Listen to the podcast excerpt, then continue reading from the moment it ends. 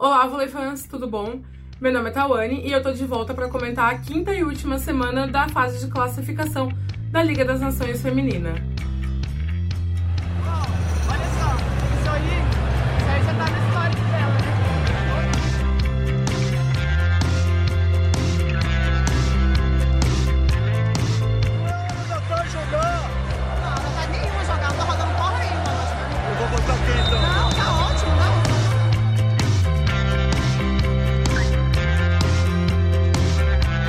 Mestre, eu preciso de um milagre. Renova minha vida, meu estado.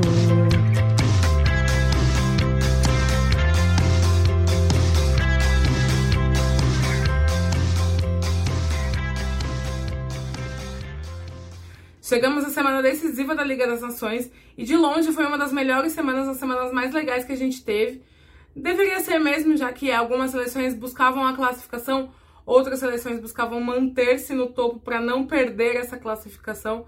Então foi uma das semanas mais legais. A gente teve os dois jogos mais interessantes, talvez da VNL até aqui, que foi o confronto entre Brasil e Turquia e o mais esperado confronto entre China e Estados Unidos. Mas eu vou falar mais pra frente desses dois jogos. Primeiro eu quero falar um pouco da situação dos outros jogos que mexeu com a tabela, eliminou, classificou, quem conseguiu classificar no primeiro jogo e tudo mais. Então depois a gente fala dos dois clássicos. Bom, é sempre bom lembrar que as americanas chegaram a essa última semana já classificadas e já com a primeira colocação garantida. Brasil, Turquia e Japão estavam nas quatro primeiras colocações, mas ainda não estavam garantidas e buscavam ganhar os seus jogos para poder carimbar o passaporte para a fase final, para o Final Four, para a semifinal, como você quiser chamar. Os concorrentes aí, postulantes a tirar as vagas desses três que eu acabei de citar, eram República Dominicana, Rússia e China. É, alguns confrontos diretos iam acontecer entre elas, ou entre elas as seleções que estavam na frente, como por exemplo a República Dominicana ainda pegava o Japão na semana, e China e Rússia se enfrentavam, então, consequentemente, um eliminaria o outro dessa briga. Talvez não matematicamente, mas assim, ia ficar muito difícil. Ia depender de muitos resultados para classificar, tendo uma derrota. Quem tivesse derrota nesse confronto direto. Então vamos falar um pouquinho desses jogos primeiro. A semana se desenhou de uma forma mais tranquila para os times que estavam na frente, já ali dentro do, da zona de classificação. O primeiro a dar um passo gigante para a classificação foi o Japão, que foi o primeiro jogo da semana, onde elas bateram nas dominicanas e praticamente eliminaram as caribenhas na disputa pela vaga no Final Four. Além disso, a China bateu a Rússia, venceu o time russo, também praticamente eliminando as russas dessa competição e se tornando o único time que ainda teria condição de tirar a vaga de um dos três. É claro que a vaga seria muito mais fácil de ser tirada de Japão ou de Turquia do que do Brasil, porque foram times que tiveram um desempenho mais abaixo, tiveram mais derrotas, mas ainda assim seria difícil para a China, porque além de ganhar os seus jogos, ela teria que torcer para que qualquer uma dessas seleções tropeçassem de preferência em dois jogos da semana. Bom, não aconteceu. O Brasil venceu a Coreia no primeiro jogo da semana e com isso já se classificou para as semifinais. A única coisa que ainda não estava definida era a posição que o Brasil se classificaria, porque ainda jogaria com a Turquia e poderia trocar de posição de repente, e ainda tinha o Japão jogando. E o Japão também se classificou para as semifinais a bater a Alemanha, e aí já encaminhou a sua classificação, restando apenas a Turquia como esperança para a China. A China fez a lição de casa, ganhou seu jogo, mas a Turquia venceu a Holanda e também venceu a Coreia. E isso tirou todas as chances da China de se classificar. No jogo contra a Coreia, a Turquia teve até um susto, perdeu um set, quase que foi pro tie break o jogo. As chinesas estavam ali atentas para saber o que ia acontecer, porque se elas perdessem para a Coreia e depois perdessem para o Brasil e a China vencendo os jogos como venceu, a classificada seria a China e não a Turquia. Bom, não aconteceu. Mesmo já eliminada da competição, a China foi para cima dos Estados Unidos com um time titular, com a força máxima. E aqui eu vou começar a falar de um dos dois melhores jogos da semana, que é o jogão que todo mundo tava esperando entre China e Estados Unidos. A China com força máxima para cima dos Estados Unidos serviu tudo. O Kira ali fez uma doideira lá. Ou ele tava só arrumando uma desculpa pra derrota que ele sabia que ia acontecer. Ele colocou a Rio de líbero. Fora isso, ele promoveu mais algumas mudanças no time. A Washington Central, que seria titular teoricamente, não começou jogando. Ele começou jogando com a Rena Tepp. Ele também deixou a Larson descansando e entrou com Robinson e Bart na ponta. O primeiro set foi assim. um atropelo. De verdade. A China abriu 7 a 1. Parecia o Brasil e a Alemanha. E lá vem mais. E lá vem mais. Olha a bola tocada, virou passeio. E assim, os Estados Unidos não conseguiu recuperar. Muito triste com a notícia dessa! Um ponto a se salientar nesse primeiro set foi o passe. Realmente a Kim Hill demorou para se adaptar nessa posição, embora ela já tinha jogado um outro jogo de líbero, mas sem um time que forçasse tanto saque. E a China caçou a Hill o tempo todo no saque. Quando o passe saía, a Hancock não conseguia usar o meio, não conseguia usar o poder da Folkia Kirandeu, por exemplo.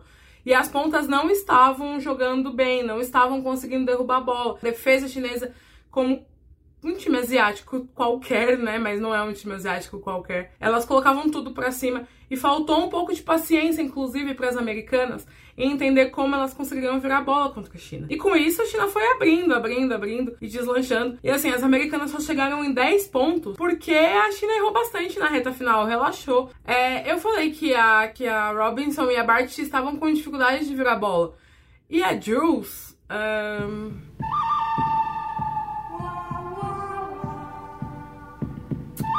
Então, né? O segundo set começou mais equilibrado, acharam a Jules, e isso poderia mostrar que as americanas iam fazer um jogo mais parelho. Não vai não, amor. Elas até seguiram perto no placar, principalmente até ali o 17 18 ponto. Assim, a China abria dois, os Estados Unidos não conseguiam abrir nada, mas a China abria dois, as americanas corriam atrás e tudo mais. Mas aí não tem o que fazer. É, a China mostrou um voleibol que a gente não esperava, talvez. A China jogou muita bola no segundo set pra abrir ali a partir do 18º ponto, principalmente com a Azul. A Zhang jogou bem também, a, a Ing Lee ficou no banco, a Zhang que assumiu esse papel, mas a Azul e a Yuan, que mais uma vez tentou deixar a Azul surda, fizeram a diferença para a China e elas conseguiram fechar a segunda parcial. Nessa altura, a China não estava fazendo muito esforço para ganhar, e é o que é mais impressionante, porque sem fazer esforço, elas estavam simplesmente sendo muito superiores ao melhor time da competição até aqui. Eu tô com medo de ali na cozinha pegar uma água e encontrar azul rodando uma bola em cima da Rio. Aí a China ativou o modo rolo compressor e já era. Acabou o jogo ali. Mesmo com as americanas tendo feito um segundo set parelho, o terceiro set, sério, foi para mim o melhor set da, da competição até aqui. O ele voltou com a Haley Washington, que não fez o mínimo diferença, porque a Azul continuava ignorando bloqueios, a Zhang continuava ignorando bloqueios. Todas elas continuavam ignorando os bloqueios. Ah, foi uma partida muito boa da Jing, a Yuan, a outra central, que me desculpem, eu esqueci o nome agora. Eu vou lembrar. Eu não vou lembrar. O time tava jogando por música, tava jogando muito bem. A entrada da Haley Washington fez zero efeitos. Tanto que a Lamping não nem ficou brava durante o jogo, né? Foi 3 a 0 assim, voado pra China. Uma demonstração de força que assusta de verdade, agora, sem brincadeira, sem piadinha, realmente assustou a demonstração de força que a China fez agora nesse jogo. Porque o jogo não valia absolutamente nada. Oi, gatinho. Você vem sempre aqui? Porque o jogo não valia absolutamente nada para chinesas. E elas jogaram tudo que jogaram, né? E assim, mais uma vez, né? A Lamping ganhando do Kirali. Enquanto mamacita fala, vagabundo senta. Mamacita fala, vagabundo senta. A maior pontuadora do jogo foi a Azul, com 16 pontos. Pra vocês verem como ela nem precisou se esforçar muito. Do lado americano, a maior pontuadora foi a Jules, que tava perdida no primeiro set. Então, a maior parte desses pontos ela fez no segundo set. E na reta final do terceiro set, que já estava ganho o jogo pra China. Mas ela foi a maior pontuadora dos Estados Unidos com 11 pontos. Outro jogo que era muito aguardado na semana era o clássico entre Brasil e Turquia. Clássico. Bom, no primeiro set parecia que o Brasil era a China e do outro lado era os Estados Unidos, porque foi um atropelo. No começo do set, principalmente, o Brasil se impôs muito bem, com velocidade com as pontas, com velocidade pela saída. As centrais não estavam sendo muito acionadas, mas tem sido a tônica do jogo brasileiro nessa, nessa Liga das Nações. E do lado das turcas, a gente tinha uma cara curte tentando sozinha, com um pouco de ajuda da Eda Erden, mas o passe não ajudava. A Melih Ismailoglu não ajudava em nada, assim como a Randy Baladin também não ajudou. E com isso o Brasil foi abrindo, abrindo, abrindo, abrindo, mas a gente tá falando do Brasil. E se tratando de Brasil, a gente sabe que quando elas têm uma ampla vantagem, a tendência é elas relaxarem e desconcentrarem um pouco. E foi o que aconteceu. Com isso, a Turquia chegou a fazer graça, chegou a esboçar uma reação, Começou a ficar um pouco perigoso, o Zé fez aí algumas paradas, fez a inversão e tudo mais, e o Brasil conseguiu fechar. O que foi importante, porque se elas crescessem, talvez elas pudessem ter complicado um pouco a vida da seleção brasileira no restante do jogo. Bom, o segundo set parecia o primeiro, só que dessa vez o Brasil não deixou a concentração cair. Conseguiu se impor e mesmo as mudanças promovidas pelo técnico turco Giovanni Guidetti, o Brasil não sentiu essa pressão. Conseguiu se impor do início ao fim do set, se manteve concentrado toda a parcial e com isso conseguiu fechar o segundo set com mais facilidade do que no primeiro. A Turquia até apresentou uma melhora no segundo set. A Hand Baladinha e a Melih Ismailoglu deram lugar para suas reservas. A Tinoglu começou a jogar bem, mas ainda assim não conseguiram fazer uma frente para o Brasil nesse, seg nesse segundo set. Já no terceiro set, o Zé promoveu uma mudança que para mim foi fundamental para o resultado da parcial, a entrada da Natália. A gente sabe que a Nath está voltando de lesão, ela quebrou o dedo da mão esquerda e aí ela está se recuperando de uma cirurgia. Então ela está totalmente sem ritmo de jogo. A Turquia caçou ela no passe e ela não foi tão consistente, o que culminou com uma queda de toda a virada de bola do Brasil e da distribuição da Macris, porque foi influenciada pelo passe. É, essa mudança que o Zé promoveu, que é válida e que eu acho que deveria ter feito mesmo, é, caiu um pouco do nível da apresentação do Brasil. A Turquia, já com reservas em quadra, nem a Karakurt estava em quadra, ela entrava de vez em quando. Foi um placar mais parelho mas elas conseguiram ganhar um set do Brasil. O que não quer dizer que o Brasil se abalou. Mesmo com a vitória turca no terceiro set, é, elas voltaram né, com o mesmo time, mas com a cara curta. E o Brasil voltou com a Natália, o que foi um ponto positivo, na minha opinião, já que a Natália precisa de ritmo de jogo e o Brasil já estava classificado e ganhando os dois sets já tinha garantido também a segunda posição. Então voltou com a Natália e as turcas continuaram pressionando no saque, continuaram caçando a Natália e com um pouco mais de tempo, um pouco mais aquecida, estabilizou o passe. A Macris com, começou a ter todas as opções novamente começou a distribuir o jogo novamente com isso a virada de bola do Brasil cresceu. A gente conseguiu abrir uma ampla margem nessa parcial, o que possibilitou o Zé Roberto fazer alguns testes. Por exemplo, a Ana Cristina, que a gente vive pedindo, principalmente a galera do Twitter, teve a sua chance, jogou, recebeu duas bolas, ela virou uma, outra deu defesa, mas mérito total da defesa. Nessa uma bola que ela recebeu, ela quase passa por cima do bloqueio, assim, foi por muito pouco. Foi pro saque, o Zé Roberto deixou ela sacar viagem, que é o que ela tá acostumada a sacar no clube. Então foi muito legal de ver a participação da Aninha. A Denise também teve tempo de quadra. Além disso, a Maiane, que também não tinha muitas oportunidades, entrou no decorrer do set, mas ela fez um ponto de bloqueio, fez um ponto de ataque, mostrou todo o seu potencial. A quarta parcial foi mais fácil para o Brasil, mesmo promovendo todas essas mudanças. A seleção não deixou o nível cair e venceu a partida em cima das turcas, como a gente está acostumado nos últimos dias e nos últimos tempos, né?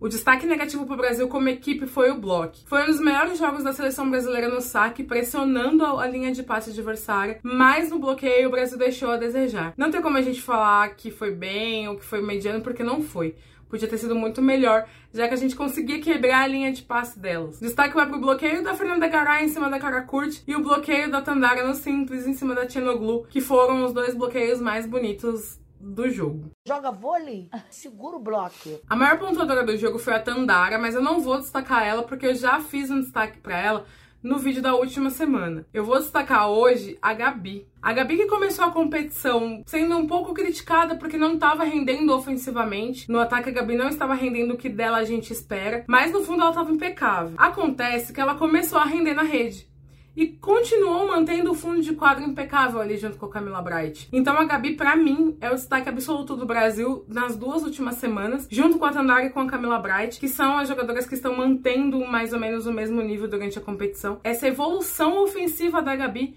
passa também por uma confiança que a Macris passou a ter mais nela. Ela recebe um volume maior de bolas, talvez possa ser uma orientação do Zé Roberto, mas ela recebe um volume maior de bolas e com isso ela tá tendo um pouco mais de desenvoltura no ataque. O bom problema pro Zé é que a Fernanda Garay também tá jogando muita bola. Então ele vai ter que quebrar a cabeça para saber quem vai ser a titular entre as três. Isso contando com a Natália jogando 100% do que ela pode. Momento dos destaques individuais em geral, que é o boletim Brit Herbots. Ela continua sendo destaque no geral ela não vai ser alcançada como maior pontuadora, porque as estatísticas elas encerram, né? Na fase de classificação, até para ser justo, né? Ela encerrou a VNL não classificada para Final Four, mas como maior pontuadora com 337 pontos. Madalena Chiziak e Kira Van Rick seguem ali no top 3, como sempre. E a Tandara continua sendo a melhor brasileira nesse ranking. A Macris é a quarta melhor levantadora de acordo com as estatísticas da Federação Internacional, que sinceramente eu não entendo e eu desisti de entender. É difícil você entender estatísticas de levantador já de estatísticas normais. Essas da VNL estão muito doidas, assim, não tá dando para entender. Então a Macris está em quarto nas estatísticas de de levantamento, e a Camila Bright alcançou o segundo lugar nas estatísticas de defesa, atrás apenas da dominicana Brenda Castilho. Aliás, falando em Bright, será que ela devolveu a diagonal da cara curta que ela colocou no bolso o jogo inteiro? Novara vai precisar. Bom, então o Final Four ficou assim: Estados Unidos em primeiro, Brasil em segundo, Japão em terceiro e Turquia em quatro.